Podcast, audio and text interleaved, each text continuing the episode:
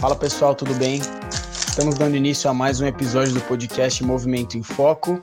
Hoje estamos solamente nós, eu e o comentarista Franco Chamorro. Agora, em duas pessoas, seremos dois comentaristas. A gente vai tentar guiar um pouco uma análise de movimento. O tema hoje, então, é, vai ser análise de movimento na prática, né? Então, a gente selecionou é, dois vídeos de um praticante de parkour, certo, Franco? Toby Seeger. Exatamente, cara. É um cara animal na, no parkour e vive fazendo coisa e postando coisa muito legal no Instagram. A gente selecionou aí e vamos discutir um pouquinho em cima dos vídeos dele, como que a gente pode fazer essas análises na prática. Boa. Para o pessoal que está ouvindo, vai estar tá ouvindo nas plataformas de streaming de áudio, né? A gente vai tentar ser bem descritivo, né? Porque, enfim, é somente o áudio, mas fica a deixa, porque eventualmente a gente pode voltar a fazer outros episódios com análise de movimento, em que a live acho que ela, ela se torna mais completa, né? Então fique atento aí sempre às nossas redes sociais, a gente vai estar tá postando sempre os assuntos que vão ser abordados nos nossos podcasts e vocês ficam atentos, fiquem atentos, eles estão sendo sempre gravados a partir de agora como formato de live no YouTube, em que rola uma interação legal. Então, vamos lá, Franquinho, começar soltando o vídeo já? Quer contextualizar um pouquinho mais? Não, cara, acho que a gente pode, pode soltar o vídeo. Acho que um ponto legal, Rafa, é justamente que a gente não vai só ficar analisando é, do ponto de vista descritivo esse vídeo, mas vai começar a dar alguns insights do que, que a pessoa precisa olhar quando ela vai olhar qualquer movimento, e não só esse vídeo que a gente vai trazer. Legal. Então legal. É, o vídeo é mais para ser uma experiência, é, né? Boa, é mais o pano de fundo para a gente entender conceitos, né? E poder aplicar isso em outras estratégias, em outras tarefas de movimento. Boa. Cara, eu acho que uma coisa que talvez valha a gente contextualizar, o que, que você acha da gente começar falando o como a gente começa a analisar uma tarefa, cara? Legal, acho que isso é isso vale a pena. A gente já abordou em diversos episódios. Eu acho que o que vem mais na minha cabeça aqui, o episódio que vem na minha cabeça é, é entender o funcionamento do, do sistema nervoso. Né? A gente tem um episódio só para isso, então vale a pena voltar atrás, dar uma olhada. E sob o ponto de vista do sistema nervoso, a gente tem que sempre lembrar que o sistema nervoso ele é cumpridor de tarefa, certo, Franco? Então, como cumpridor de tarefa, isso é uma baita solução para o sistema nervoso, já que a gente tem diversos, diversas formas de executar uma mesma tarefa, né? diversos graus de liberdade. Quando a gente é, empacota é, soluções musculares, né? ações musculares em conjunto, que são as sinergias, isso facilita muito o cumprir essas tarefas ao invés de é, o planejamento acontecer músculo a músculo, né, intensidade a intensidade. É mais ou menos por aí, né, Franco? Cara, é bem isso. E acho que no momento que o sistema nervoso se coloca para cumprir uma tarefa, ele leva em consideração pontos que a gente já bateu em vários podcasts, né? Então ele tem o objetivo final que ele quer alcançar, ele tem demandas para ele vencer realmente, né, para ele superar e realmente concluir essa tarefa. E aí essas demandas elas derivam em três aspectos importantes que eu tenho até as canequinhas aqui, né? A gente sempre sempre fala e mostra indivíduo, tarefa, né, que é o, o aspecto que a gente vai analisar e ambiente. Então a gente sempre tem que percorrer esses três pontos para entender o contexto geral em que se dá aquilo que a gente vai analisar e a partir desse entendimento, aí sim a gente encara por uma descrição mais detalhada do que essa estratégia de movimento, estratégia motora, como a gente fala, né, Rafa? Perfeito, Franco. É, analisar movimento não é só analisar ângulo, descrever ponto a ponto de cada fase daquela tarefa, porque isso dá realmente uma visão é, segmentada e que pouco ampla de, de como que é de fato a organização geral do sistema nervoso para o cumprimento daquela tarefa, né? Então é sempre interessante, agora voltando à minha frase inicial, né? É sempre interessante entender qual que é, se o sistema nervoso é cumpridor de tarefa, vamos tentar entender inicialmente qual que é o objetivo daquela tarefa, né? E quais as demandas para que aquele objetivo seja cumprido, né? E a partir daí a gente vai entender como que esse indivíduo dentro desse, daquele ambiente, naquela determinada tarefa executa, né? Show. Rafa, vamos começar justamente por isso, cara. Eu vou lançar aqui o vídeo e aí a gente, sem, sem falar detalhes da estratégia motora, vamos descrever um pouquinho desses três aspectos aí para a gente dar esse contexto geral, até para quem é, vai estar tá ouvindo em casa no podcast, às vezes a pessoa não vai estar tá visualizando, mas ela vai conseguir imaginar o que a gente está descrevendo aqui, acredito. Pode ser? Legal, pode ser. Eu acho que para quem está em casa ouvindo só, vai ser uma, uma tarefa interessante para de repente ela pegar, a gente deixar como referência para ela pegar e ver esse vídeo depois, né? Deixa o Instagram uhum. do.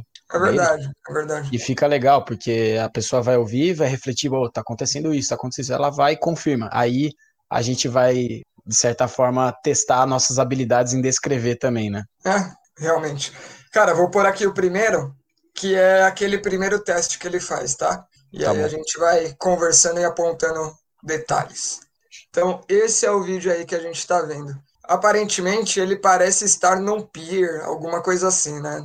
Algo que tem um rio, um lago. Uhum. Tem uma mureta que ele está em cima.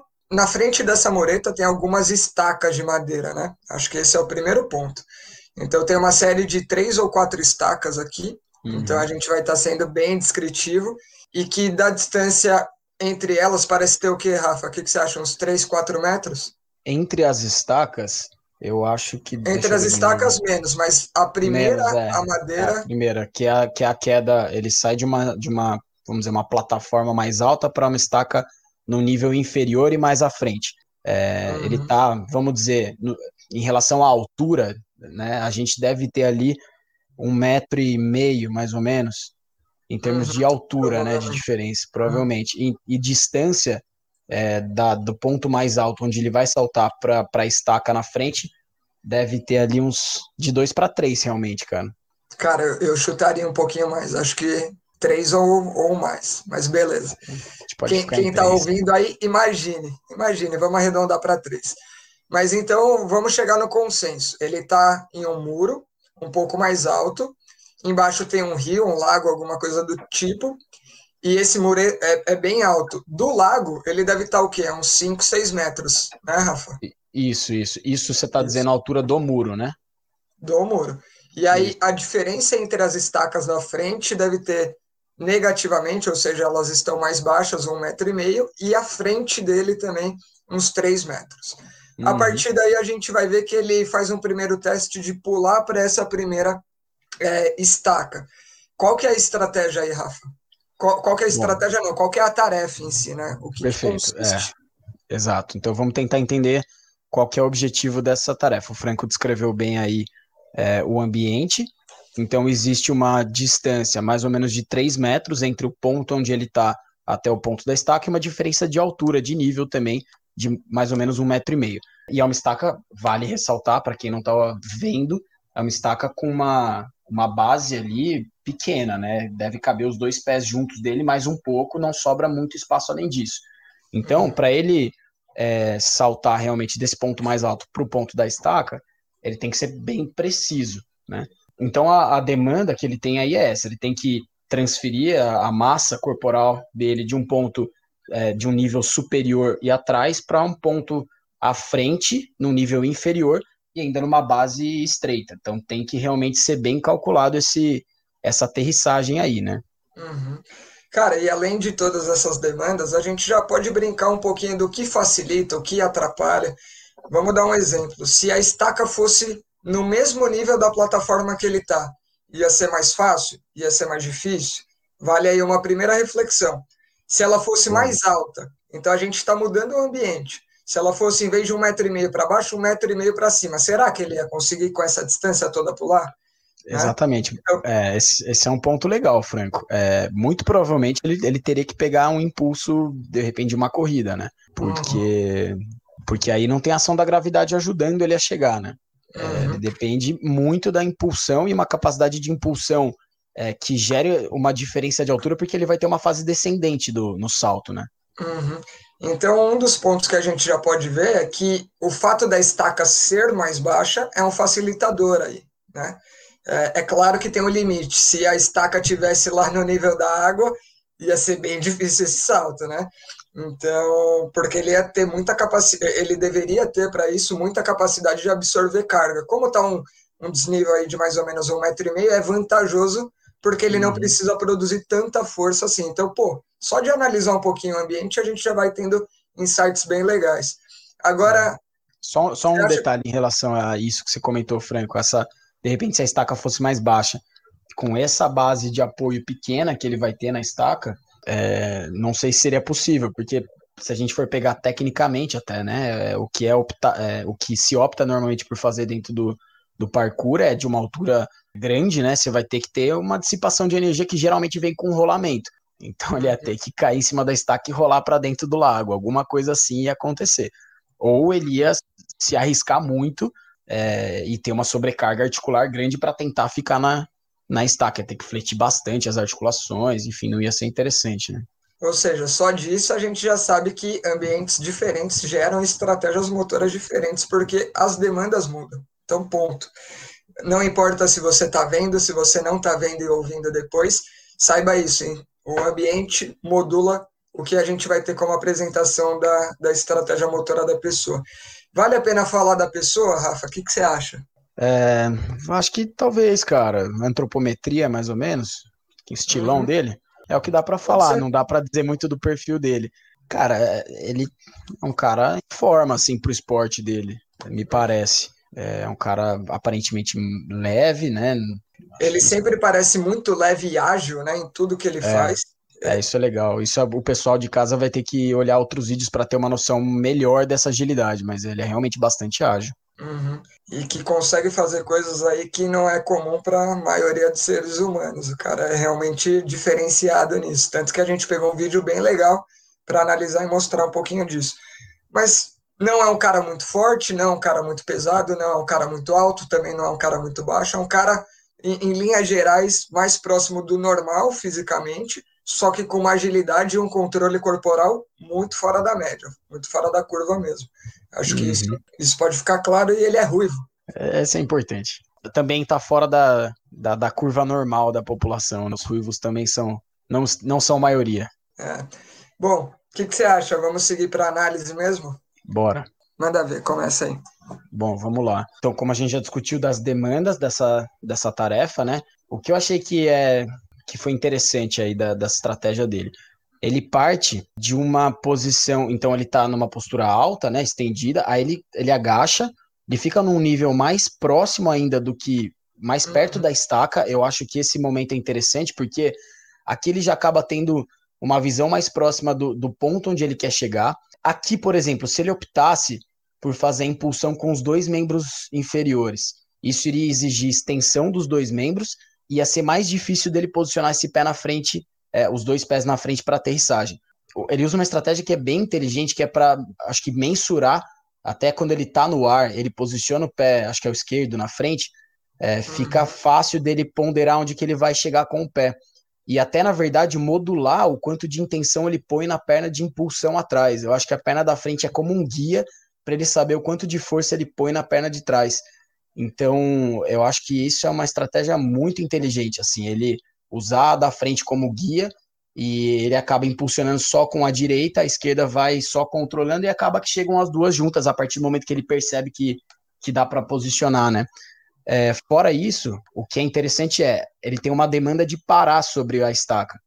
Se ele tem uma demanda de parar sobre a estaca, se pegar momentos, pequenos momentos antes dele dele aterrissar, a gente vai ver que o tronco ele tá um pouquinho posterior em relação ao pé. Então ele tá até naquele momento do apoio estava dando para ver bem. Ele fica com ele tá numa posição em que ele acelerou o suficiente, o necessário é, e não passando do ponto para que ele chegue com o pé de apoio na estaca, porque ele vai ter um momento de desaceleração. Nesse momento de desaceleração, o tronco que está posteriorizado, vamos dizer assim, ele vai chegando, é, vai fletindo junto com, com o membro inferior até o momento que o centro de massa dele se alinha com o pé de apoio e aqui ele consegue garantir a estabilidade sem que passe do ponto, né? Então eu acho que essa é uma isso é uma coisa legal também. Cara, muito bom. Concordo em tudo com, com o que você disse. Eu só vou chamar atenção lá para o começo, voltando no momento que ele vai se preparar para o salto. A primeira coisa é que o salto depende de ação extensora do membro inferior, uma propulsão. É, uhum. É, se, essa, se essa ação ela depende de vetores de força para gerar a direção do movimento, e a gente tem uma propulsão em que centro de massa gerar, acelerada ali pela força da gravidade gera uma resultante que é a força peso, e você tem uma outra força que vai ser a força de reação do solo que vem a partir da propulsão dele, elas que ditam a direção do movimento. A primeira coisa é que se ele quer ir para frente, esses dois vetores eles têm que favorecer isso. Então a primeira coisa que a gente vê é conforme ele abaixa, ele vai anteriorizando também um pouco o corpo. Então ele fica numa posição de cócoras inicialmente, só que deixando o centro de massa deslocar sutilmente à frente. Quando uhum. ele já está é, sutilmente deslocado à frente, aí ele entra com a ação puramente propulsora dos membros inferiores, como o Rafa disse. Num primeiro momento, ele parece até que vai sair num, num vetor meio de 45 graus, algo próximo disso, né, pela posição que ele está, propulsionando com as duas pernas, mas isso é muito breve. Logo, ele lança a perna esquerda para frente, propulsiona com a direita e vai esticando, né, conforme vai propulsionando, usa todo o potencial extensor do membro inferior. E aí ele, por meio de uma flexão do quadril esquerdo lá, mantém a perna esquerda posicionada à frente parece meio uma alça de mira, como você falou. Parece que ele usa como o termômetro ali de será que eu estou indo no caminho certo realmente? Por que, que isso acontece? Porque que é o, o, o, pé dele vai ter que entrar justamente onde a projeção do centro de massa tá, tá incidindo. E uhum, pra, ou vai incidir, né? Salto, ah, ou vai incidir é. futuramente, exato. Uhum. É, e para dar certo isso, tem que incidir em cima da base dessa plataforma que a gente está falando, que é a primeira estaca. Né?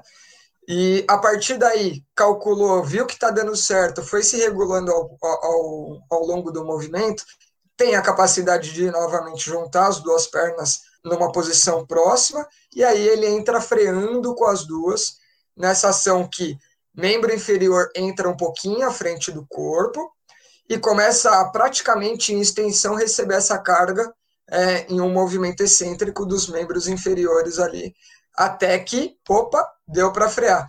Só que olha que interessante, chega um momento que parece que o centro de massa dele tem a tendência de continuar à frente. E uhum. nesse momento ele dá uma travada, ele para totalmente, joga mãos para trás, viu que está equilibrado, aí sim ele sobe, e aí uhum. o último sinal é mãozinha ali agradecendo, falando, opa, que bom que deu certo.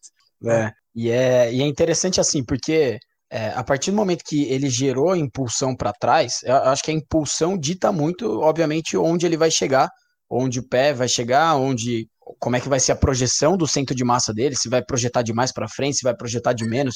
Então, muito da precisão se dá realmente na, na impulsão, né? Imagina o, o quanto desse cara, esse cara já fez isso, não exatamente nessa situação, mas em situações eventualmente parecidas, né, na, nos treinos de parkour dele, em que ele tinha uma base estreita, e ele precisa gerar essa impulsão atrás. Então essa precisão ela deve ter sido calibrada ao longo de muito treino, ao longo de muitos muitos tombos aí. Então isso eu acho que é algo algo interessante, porque a partir do momento que ele impulsionou no ar, ele não, não tem como se ajustar muito assim. É, o que ele pode se ajustar eventualmente se ele errar, por exemplo, se ele passar do ponto, isso que o Franco comentou, é, enrijecer para que o centro de massa não avance demais. Ou se, por exemplo, o centro de massa ficou mais atrás do que deveria. Qual que seria uma estratégia possível, Franco, se eventualmente errou para trás? Cara, se ficou para trás, o pé não vai cair no lugar certo, muito provavelmente. A não uhum. ser que ele venha com uma estratégia flexora tentando é, meio que atrasar né, o que seria a entrada do pé ali, e ele já vai ter que entrar mais agachado. Né? Essa uhum. é uma uhum. opção. Se isso também não der certo, vamos supor que ele se propulsionou mal mesmo. Aí ele vai ter que se segurar com o membro superior ou vai bater ali de peito, de barriga, qualquer coisa do tipo. Então uhum. aí a gente está falando de uma falha primária, e uma falha de propulsão que gerou um resultado ali que não é esperado, ele vai ter que agir a partir disso, né? É, é eu acho que essa, essa discussão ela é muito relevante, cara, não, não só para essa tarefa, mas para diversos outros esportes em que a gente, beleza, vamos analisar movimento, mas para a gente entender que o que acontece no movimento, beleza, vamos se propor, por exemplo, na nossa prática clínica, é um paciente ou alguém que tem uma queixa específica numa situação de aterrissagem do salto, por exemplo. Como ele aterrissa vai depender muito de como saiu a propulsão anterior. Então, essa, ou por exemplo, numa situação, sei lá, do, é, de, um, de um crossfit, um snatch, em que esse indivíduo é, ele está recebendo a carga, por exemplo, ele deveria estar tá recebendo a carga acima da cabeça, ele está recebendo essa carga atrás do nível da cabeça, gerando alguma sobrecarga que a gente não quer.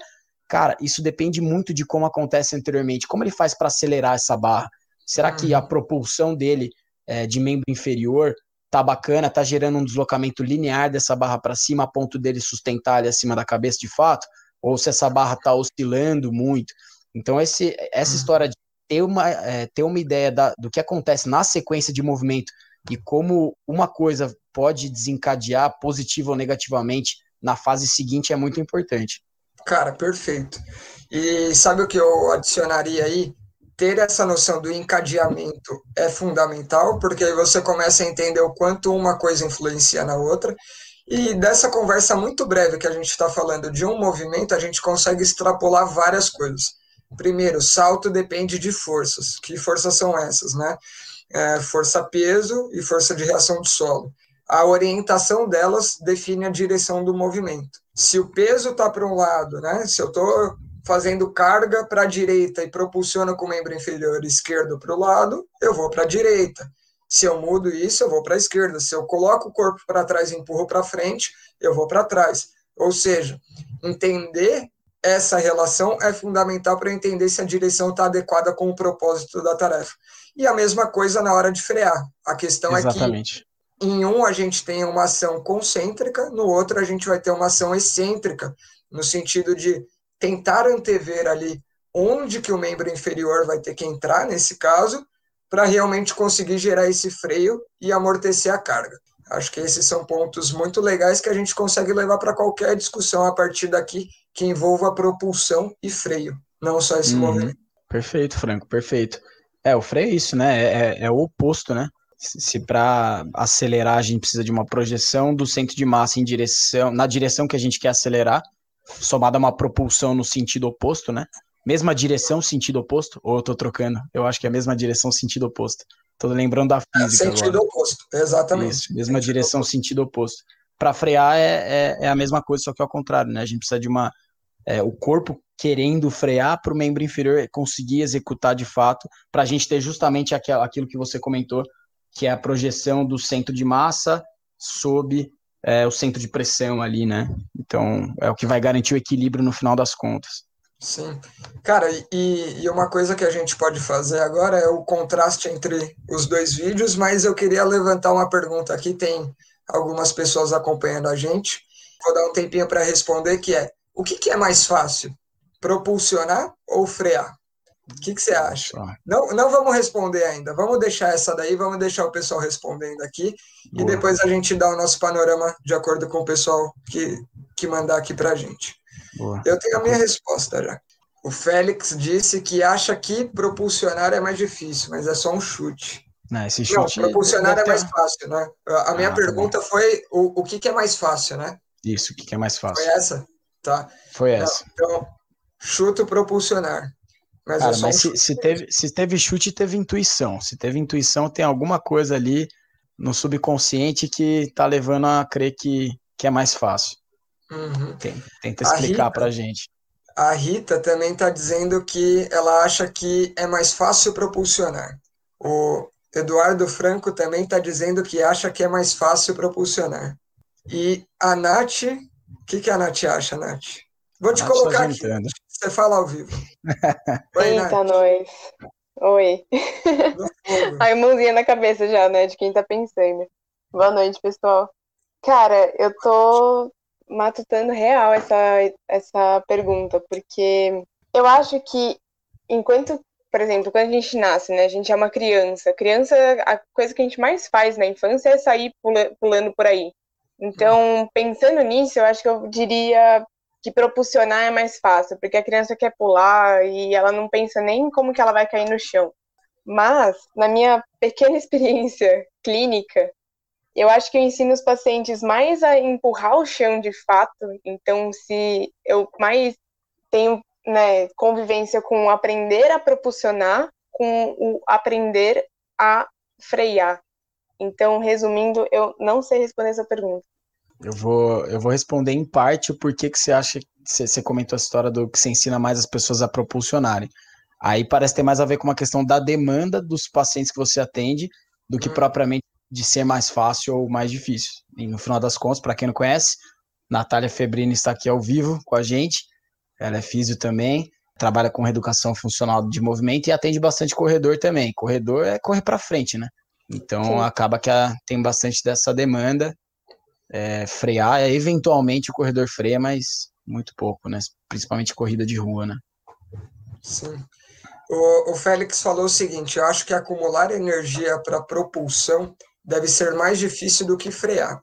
É, a gente tem vários pontos aqui, mas se a gente analisar a tarefa, essa daqui exclusivamente, a gente já falou que o freio depende do que aconteceu antes, né? Então acho que esse já é um ponto que deixa a gente é, ligado para falar, putz, propulsão é um pouco mais difícil. Agora eu estou defendendo o meu lado, que eu nem sei se é o que o Rafa concorda, tá? Mas eu sou do lado que propulsionar é mais fácil, frear é um pouquinho mais difícil. E agora eu vou lembrar de um aspecto que é mais situacional do músculo. Se a gente for pegar o recrutamento de unidades motoras para gerar propulsão, ele é somatório quando a gente quer vencer uma força externa, ou seja, só colocar mais, e isso é muito mais fácil para o sistema nervoso do que quando a gente tem que coordenar uma série de forças aí para ou igualar, fazer um movimento isométrico, né, em que eu tenho que ter alternância ali das unidades motoras contraindo para dar a mesma resultante, e é ainda mais difícil quando eu tenho que alternar essa contração é, de unidades motoras, dando um efeito de suavidade e freio, porque é muito fácil eu querer largar um monte, um punhado de unidades motoras de uma vez, e depois segurar tudo, larga um monte, segura tudo e dá aquele efeito meio de roda denteada. Quem nunca viu isso? Você vai colocar o paciente para fazer um movimento excêntrico ali pela primeira vez, ou um exercício novo, a, o movimento concêntrico vai super bem, o excêntrico vai travando, vai tremendo, vai falhando tudo. Então, essa é minha defesa. Rafa, se tiver alguma coisa, manda. Boa. Cara, você abordou a, as duas explicações do porquê eu também acho que a, a, a propulsão, ou enfim, a aceleração é mais fácil que o, que o freio. A primeira que eu tinha pensado tinha realmente essa, essa questão muscular envolvida. A gente vê muito mais a dificuldade na fase excêntrica do que na fase concêntrica. É, você pega pacientes com déficit de força, muito importante, é muito mais fácil. É, você ganha primeiro o concêntrico para depois ganhar o, o, excêntrico, né? Naturalmente, se você ganha o concêntrico, você vai ganhar uma força excêntrica também, mas ela tende a ficar defasada, mais defasada no começo. Então, é, eu tinha pensado realmente por essa questão muscular e pela demanda física mesmo, né? é, acelerar, muitas vezes vamos, você está saindo do zero ou, no, ou do zero ou você está em movimento já. Você pode estar tá numa corrida e querer acelerar. É, então você já está na, na, direção do deslocamento em que você quer imprimir mais aceleração e quer gerar mais propulsão. O freio é uma oposição é, ao deslocamento que já está acontecendo, seja está saindo de trás indo para frente, seja indo de um lado para o outro. Então realmente a gente acaba tendo uma demanda a depender da velocidade com que isso acontece, pode ser até uma demanda pliométrica, né? Em que você tem. É, se você tiver, na verdade, a troca de direção, a gente vai ter a necessidade de capacidade excêntrica, seguida ali de uma alternância muito boa entre fase excêntrica para concêntrica, seguida de concêntrica. Isso depende de potencial elástico muscular, se a gente estiver falando de uma mudança de fato de, de direção, né? É, mas agora, pensando só puramente no freio, é uma demanda excêntrica muito. É, a demanda excêntrica é, é, bem mais difícil, a meu ver, também por conta dessa demanda física de alternância de direção. Só para complementar, mas quando vocês estavam falando né, de unidade de motores, etc., eu pensei exatamente no salto contra movimento, né? Então, não que a gente agache a 90 graus e a partir daí a gente só se propulsione para cima. Eu acho que é, pensando na, no tempo de resposta motora, nesse caso de pliometria, é, uma propulsão ficaria difícil também se a pessoa não tivesse a agilidade de resposta. Até porque ela dissiparia energia é, sem necessidade nenhuma e, enfim, ficaria com um movimento deficitário. É. E acho que o, o contraponto entre os dois vídeos que a gente tá, tá analisando vai deixar muito clara essa questão de freio absoluto, parar o movimento, mesmo assim tendo um pequeno componente pliométrico para não travar, com a continuidade do movimento, aproveitar aquela energia elástica para um próximo ciclo de contração concêntrica, né? É, transformando isso em uma nova é, contração facilitada. é, fazendo um, um, aspecto de advogado do diabo aqui, qual é a vantagem do excêntrico, né? A vantagem são várias, claro, mas do ponto de vista de potencial de resistir a uma força, a uma carga externa, o excêntrico é sempre muito mais vantajoso. Você consegue resistir muito mais a uma carga excentricamente do que isométrico ou até concentricamente. Vencer uma carga externa muito grande é muito difícil, ou seja, gerar movimento concêntrico, mas resistir e tolerar que ela vá te vencendo aos pouquinhos é possível e a gente consegue fazer isso com mais carga. Então, até quando a gente quer fazer algumas estratégias de ganho de força, é, o exercício excêntrico pode ser uma baita pedida aí, além do aspecto de coordenação que a gente acabou de falar e citar. Vamos para o segundo, Rafa? Vamos. Vale, vale a descrição aí também para o pessoal que estiver só ouvindo. Vai, Nath, sua vez, já que você chegou de supetão, descreva. Eu acho, aparentemente, que ele sai da mesma plataforma do primeiro, certo? Então ele continua é. aí a mais ou menos 3 metros do chão, se propulsiona a uma estaca à frente dele, é, a mais ou menos. A, a gente ia falar 3 metros também, né? Chegou uhum. um consenso. A 3 metros à frente e a 1,5 abaixo. Então, uma propulsão meio que na diagonal para baixo e ele realiza outros dois saltos a outras, mentira, três saltos a outras três estacas que estão linearmente à frente dessa primeira. Então, basicamente, ele salta de uma plataforma mais alta e realiza quatro saltos seguidos em estacas de mesma distância, vamos dizer assim. É, acho que é basicamente isso. A questão é que elas são quadradinhas, retangulares, mas elas não estão perfeitamente alinhadas entre elas, né, do ponto de vista quadrado, quadrado, quadrado. Elas uhum. vão tendo uma certa inclinação, inclinação não, uma rotação, né? Em que, ou seja, ele tem mais uma coisa aí como demanda para fazer uma leitura de como ele vai posicionar em uma base com um formato sutilmente diferente àquela primeira que ele aterrissou. Então, um primeiro momento que ele salta para a primeira e tem que frear totalmente nela, o segundo momento onde ele dá uma sequência de saltos. Acho que é isso, né, Rafa? Exatamente. Descrito perfeitamente e o vídeo está numa angulação é, um pouco diferente aí, mas é, parece ser o mesmo lugar, é o mesmo lugar, com certeza. É, o lugar é o mesmo, porque foi uma sequência ali quando eu, quando eu vi no Instagram dele. É só uma outra tomada de filmagem. E nessa outra tomada de filmagem a gente está vendo agora é, do lado esquerdo, um pouquinho posterior. Né? Uhum. É um outro salto, então ele já muda um pouquinho a estratégia e é outra tarefa. Rafa, vale a pena falar o que, que muda de demanda da primeira tarefa para a segunda, cara? A continuidade, né? Talvez seja é. algo bem, bem relevante. Principalmente, né? na primeira tarefa ele tem a, ele estava reconhecendo o terreno, vamos dizer assim. Ele tem a demanda de parar logo no primeiro, na primeira estaca. Provavelmente foi o vídeo que ele fez primeiro, né? E depois ele que ele se habituou, criou coragem, é, aí ele partiu para os saltos em sequência, que a Nath descreveu bem aí do, do ambiente. Então, a principal diferença de um vídeo para o outro é realmente a continuidade. No primeiro, ele tem a demanda de frear logo no primeiro e se equilibrar em cima da estaca, e nesse segundo, ele tem a demanda de dar três saltos em sequência e se equilibrar somente na última, onde a partir daí já não tem mais estaca para ele seguir pulando, né? É, se tivesse, Legal. provavelmente ele, ele continuaria. Tem até um comentário aqui da Rita falando o seguinte: nesse vídeo parece que quando ele chega na última, é, na última estaca, é mais difícil de parar. E faz todo sentido, né? Porque ele já vem de uma sequência de saltos, e nessa sequência aí ele vem com uma energia acumulada um pouco maior, o que pode desafiar um pouco mais. Vamos, vamos direto para análise? Vamos, bora para análise. Vamos lá, o que já sai de diferente aí é, em relação ao primeiro salto, né? O salto da, da plataforma para a primeira estaca. Então, que dá para anotar essa estratégia logo de cara diferente em relação a, ao posicionamento do pé, né? Ele, ele acaba fazendo a propulsão com as duas, é, muito provavelmente porque ele não vai ter que frear.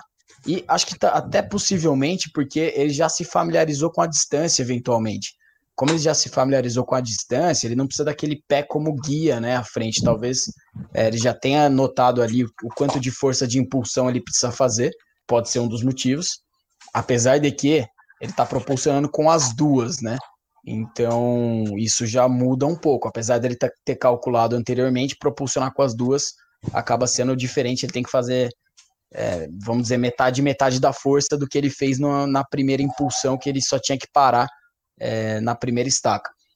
Mas é, o que há em comum, o que o Franco já analisou no primeiro vídeo, é, ele se agacha em projeção à frente. Então, relembrando aquela história, aquela demanda que o salto vai ter de projeção do centro de massa em relação à direção que você quer dar ao salto e a propulsão no, é, na mesma, é, no mesmo sentido e direção, direção oposta, né? Então é isso que eu, que eu vejo de diferente no começo. É, na verdade, isso, isso é semelhante, né? A diferença é aquela questão do pé. E aí, como ele está, na verdade, é, em sequência de saltos, ele não tem uma demanda uh, de. A partir do momento que o pé toca no chão, a posição do pé não precisa estar tá necessariamente na projeção do centro de massa, porque ele vai continuar em movimento. Então não tem problema se o corpo continuar um pouco mais anterior ou até em cima, de repente, do centro de massa no momento do contato com o chão. Ele pode seguir inclinado e isso vai fazer mais diferença no final em que ele tem que frear. É, uhum. Então, é, acho que essas são as principais diferenças. Cara, muito legal isso, porque realmente é até um facilitador, né? O tronco continuar à frente faz com que ele absorva só um pouquinho da energia elástica ali na fase excêntrica e o tronco já vai continuar um pouco, aí ele já vem com um ciclo concêntrico jogando novamente ele para cima e para frente, é o suficiente para chegar na próxima e na próxima e na próxima. É, um detalhe é o tempo de resposta dele, né? O tempo de resposta é bem oportuno ali, você vê que ele não perde tempo, né? Ele já é, ele acaba saltando aí na primeira, chegou, já vai, vai e vai, sem perder muito tempo. Então, aquela questão do excêntrico sendo como uma mola, em que a gente tem extremos do gradiente de uma mola, que pode ser desde uma mola rígida, que bate duro, até uma mola muito complacente, que deforma e não consegue devolver, parece que a dele está calibrada na medida para a tarefa, né? Uhum. É, dá, dá essa sensação mesmo. É, ele, ele, obviamente, não dá para não ter tempo de apoio ali, tem um tempo mínimo de apoio que me parece exatamente o suficiente para que ele não chegue acelerando demais também, né? Porque tem isso. Uhum. Se ele bate, tentar bater mais rápido que isso, ele pode chegar com uma, uma velocidade muito alta no, no último, na última estaca e não dar conta de, de frear, né? Então tem ali realmente é, uma ação excêntrica rápida, é, uma ação, desculpa, pliométrica rápida, mas com um tempinho de apoio suficiente para ele dar pequenas pausas em cada, em cada estaca e não chegar com uma baita velocidade na última, né? É, e acho que complementando e falando e citando, né, algo que vocês já comentaram antes, é a diferença do salto dele na primeira estaca para o resto. Que ele tem exatamente essa demanda de estar tá numa altura superior e ter que controlar isso e ao mesmo tempo se é, progredir para as outras, né? Então me, me parece até que no, na primeira estaca ele tem até uma absorção maior do que ele precisaria e ele tenta compensar um pouquinho se puxando para a próxima. E em compensação, a partir da segunda, isso já é muito mais fluido, né? Porque, é, uhum. como a gente já comentou antes, ficou uma tarefa mais fácil. Não tem diferença de altura, não tem diferença de distância. Legal. Um ponto que eu queria trazer aí, no primeiro, no primeiro vídeo, que ele tem aquela estratégia de ir com um pé à frente e propulsionar só com um de trás, é, a hipótese que eu tinha levantado do porquê ele faz isso era para mensurar a distância, né? É, era uma possível explicação. E é curioso, assim, eu não, eu não sei se ele chegou, de repente, a. Beleza, pulamos da, primeira, na, da plataforma para a primeira estaca. Será que ele chegou a testar da primeira para a segunda estaca ou ele já foi direto é, nessa continuidade? Porque aí, teoricamente, a distância é, é sutilmente diferente entre as estacas do que se comparada da plataforma para a estaca. E mesmo assim, ele não usa mais essa estratégia de mensurar, vamos dizer assim, a distância com o pé como guia, né? Ele já está sabendo a distância e ele vai e salta com as duas, né? Cara, eu fiquei super curioso nesse ponto, sabe por quê? Porque da segunda, da primeira para a segunda, da segunda para a terceira e assim por diante, o nível é o mesmo, não muda. Então o salto fica muito mais difícil, principalmente se ele vem de uma estratégia em que ele parte parado. Uhum. Partir parado é, da mesma altura, tendo basicamente ali próximo de 2 para 3 metros, exige gerar uma potência boa ali de membro é. inferior. É. Né? É. Então a tarefa fica sutilmente mais difícil do ponto de vista de potência, né? Que a gente está falando. Uhum. Então eu fiquei curioso, mas como a gente só tem esses dois vídeos, vai ficar na é. cabeça. Sim. Uma outra coisa é. que eu queria.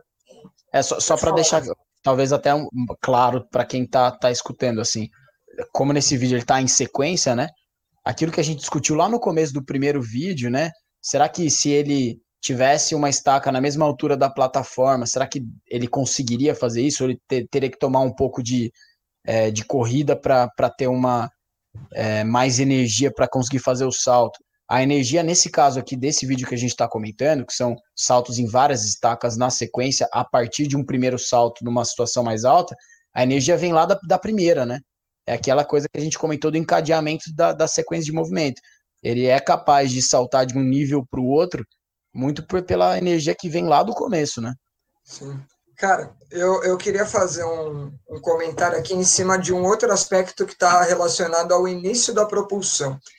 Lembra que o, Cássio sempre fala, a gente sempre conversa aqui, que a nossa área está acostumada a enxergar músculo como tendo apenas duas valências, né?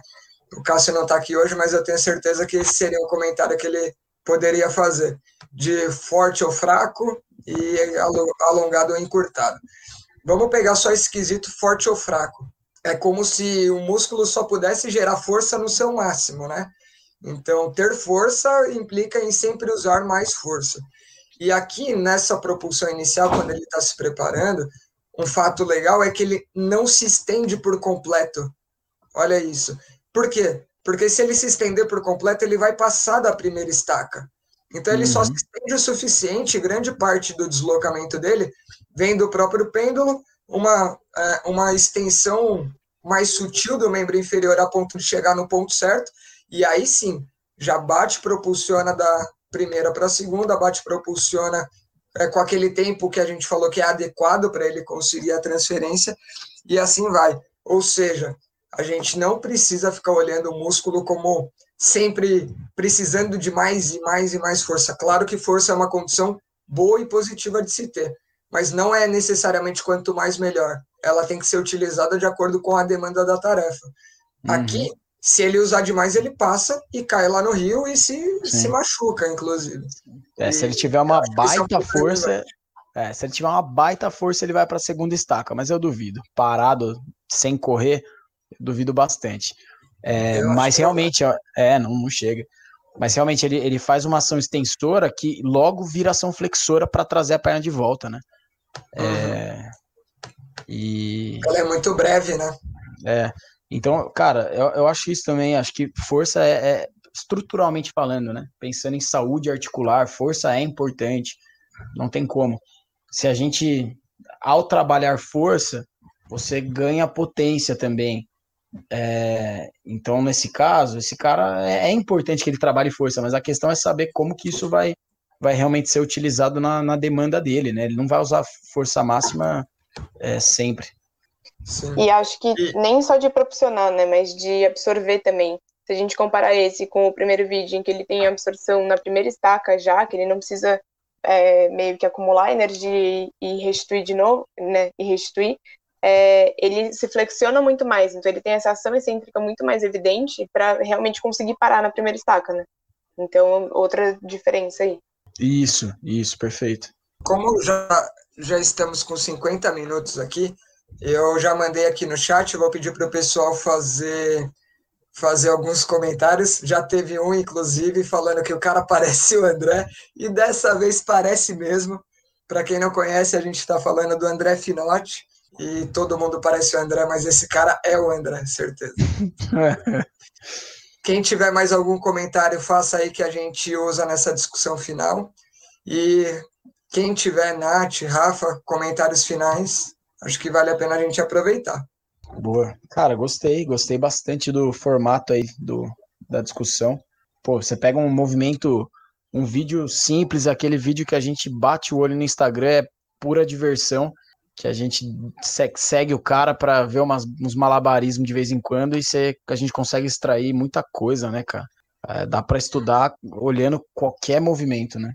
Cara, acho que isso é o ponto mais legal. E acho que a gente estuda em dois momentos, né? A gente estuda quando analisa o cara e quando se imagina fazendo o que o cara faria ou faz o que o cara faria ali até certo ponto, né? Eu acho que isso gera um baita aprendizado. E, cara, é isso. O, o, o ensino, o aprendizado não vem formalmente só, né? O aprendizado vem de diversas fontes. A gente já conversou isso no episódio que a gente fez recentemente sobre, putz, que é importante ter outros interesses, né? A gente tira aprendizado de outras áreas, a gente tira aprendizado do, do entretenimento, do, do passatempo nosso de cada dia e aproveitar mesmo. Isso aí. E acho que toda oportunidade que a gente tiver para imitar vale, né? Outro dia a gente eu ouvi isso numa discussão, numa aula, não lembro mais, mas exatamente, né? Um físios que não experimenta aquilo que ele né, discursa ou enfim que ele discute é, fica muito diferente, né? A gente vê ele fazendo com essa facilidade, você fala, meu, tranquilo fazer isso. É, vai lá você, é praticamente impossível, né? Então, da gente uhum. experimentar isso a toda, toda oportunidade. É, não, se tem um negócio que eu fico revoltada é com fisioterapeuta, treinador, qualquer pessoa que não, não busca experimentar o movimento. Isso, isso me deixa realmente, porque, cara, é só ferramenta de trabalho e você não, não testa, não, não fica curioso de sentir como é no seu próprio corpo, isso me deixa é, meio preocupado. Eu vou ler uma, uma pergunta aqui que tem do Félix, que é a seguinte: vocês acham que a volta seria muito mais difícil? Acho que vale, vale comentar como seria a volta. Ele chegou lá na quarta estaca. Como que seria para ele voltar? Tem ainda um comentário do, do Félix mesmo. Saltar nas estacas eu acho relativamente ok, mas para a plataforma ele teria que usar os braços. É, Eu acho que você tá, deve estar tá dizendo que ele deve alcançar a plataforma com o braço no sentido de se segurar mesmo. Eu imagino que seja, que seja isso, né? É, cara, é, realmente você precisa de uma potência meio sobre-humana aí para conseguir chegar apoiando, apoiando o pé na plataforma. Acho que não, não teria muito como, não. É, eu acho que não rola. Eu acho que a volta das estacas, ok, mas da, da estaca para a plataforma que está um nível acima, provavelmente um metro e meio acima, ele teria que realmente se propulsionar, agarrar a estaca a, a plataforma e a partir daí, se conseguir ainda assim usar energia elástica, melhor, porque ele vai absorver e já vai transferir para cima. Se não se agarra, torce para não cair e dá um jeito de subir. E vai na força pura, né? Não a força é, reativa, força pleométrica, né? Mas, pô, bom comentário também. Deixa eu só ver se tem algum outro Comentário tem um comentário do Dudu falando: não consigo imaginar ele, ele conseguindo voltar para a plataforma. Se for imaginar ele voltando justamente com salto e aterrissando com o pé, eu acho impossível. Voltando dessa maneira que a gente narrou, eu acho relativamente possível, mais difícil. Vendo os vídeos que eu já vi dele, eu acho que ele conseguiria na boa. Sério. Eu também acho. É, também acho. Eu acho que não seria nada muito difícil para ele. Mas aí é a questão de já conhecer a pessoa, né? Uma coisa que me chama atenção é que, apesar dele estar tá, né, na plataforma lá bem no início, apesar dele, dele, ter espaço, uma coisa que a gente poderia levantar é, ah, na estaca, é, na volta vai ser mais difícil porque ele vai estar tá com a área restrita, né? Ele vai estar tá em cima de uma estaca. Mas mesmo quando ele tem área suficiente para, se ele quisesse usar, por exemplo, na, na plataforma, ele não usa ele se mantém é. no mesmo espaço. Então, isso também, apesar de para nós meros mortais, talvez fosse uma dificuldade para ele não, necess não necessariamente interviria, né? É isso, cara. Eu tô satisfeito por hoje, acho que a gente deu nosso tempo, se ninguém tiver nada mais para comentar. Foi bom demais. Foi bom? Olha lá, comentários. Vamos lá, temos. Vocês acham que ele gira no próprio eixo, na última estaca, para ajudar a se equilibrar? Acho que é uma pergunta válida da gente ver aqui. Cara, eu, eu já refleti sobre ela, eu acho que ele já se, se prepara para voltar. Ah, ele pode tá ser. se preparando para voltar. Eu não uhum. acho que ele gira por equilíbrio, não. Então ele gira para a esquerda, porque é o momento que ele já vira para a esquerda para comemorar. Eu acho, acho que, é, é isso. simplesmente isso. Acho que é isso. Vai não lá, sei se é muito detalhismo, mas a última estaca é a mais rodada, né? Então também, se uhum. ele chegasse com os dois pés paralelos, talvez ele caísse. Então, não sei se é muito detalhismo, mas eu vejo isso também. Não, isso não é muito detalhismo, não, porque ele já chega meio que no formato, né? Ele vai tentando Exato. colocar o pé mesmo no mesmo formato que a, que a estaca está projetada ali, o quadradinho indo de acordo com o posicionamento do pé. Tanto é, que o direito entra à frente. É, uhum. tem, essas, tem essas duas explicações, são bem plausíveis. Uhum. São bem plausíveis. Eu acredito e, bastante e agora, na segunda. É, e agora, olhando o que a Nath falou, eu acredito mais no que ela falou e acho uhum. que ele uhum. simplesmente vira para a esquerda porque ficou mais fácil a partir disso, sabe? Eu acho Sim. que ele adequa o pé para não cair, e aí, putz, já tá virando nesse sentido, fica mais fácil rodar para cá. Exatamente. Que, cara, olha a, teoria, né? É, olha a teoria ecológica aí, mostrando que o ambiente em vários momentos determina a sua ação, né? É em tempo real, ah, cara. Por isso que tem que ter o quê nas cidades? Ciclovia, fala aí, Franco. Exatamente, isso é um assunto para outra. Boa, boa, galera. É isso.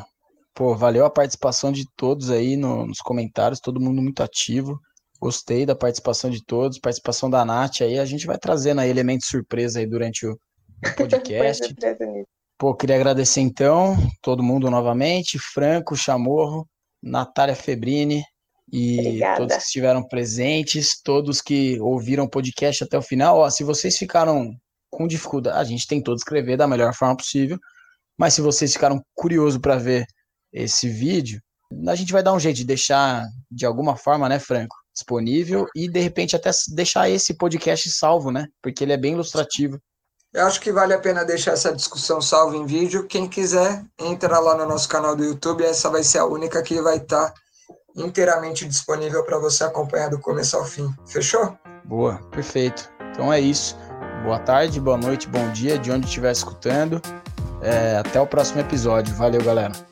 Valeu, gente. Tchau, tchau, pessoal. Até mais.